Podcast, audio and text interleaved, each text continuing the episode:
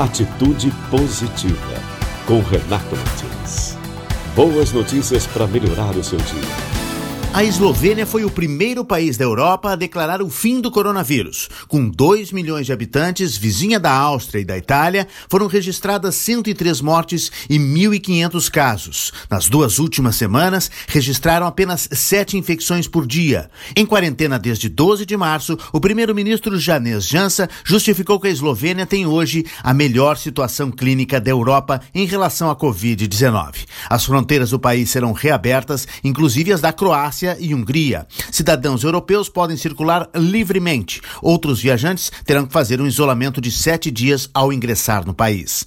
Já mais ao norte, entre a Suécia e a Rússia, a Finlândia também anunciou que o coronavírus está controlado. Isso também porque os finlandeses estavam muito bem preparados para vencer a pandemia. O país sempre olhou muito para as tragédias que os outros não querem ver.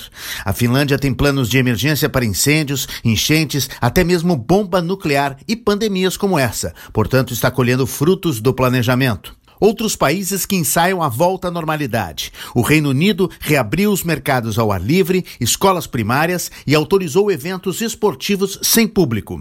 A Itália, epicentro do vírus da Europa logo no início, reabre as principais atrações turísticas da região. Em Portugal, a reabertura do comércio é gradual, pré-escola, cinemas, teatros e eventos esportivos foram reativados.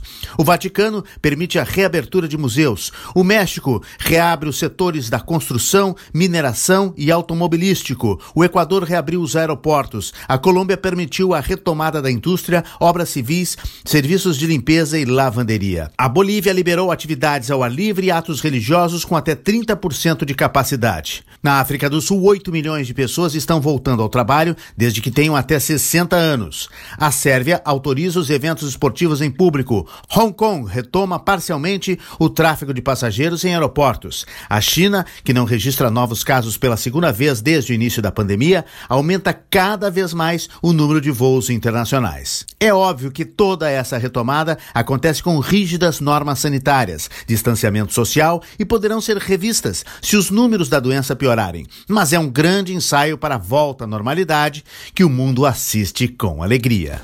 Tem mais boas notícias no nosso site atitudepositiva2020.com.br. Se puder, fique em casa. Se tiver que sair, use máscara e até a semana que vem. Atitude Positiva com Renato Martins.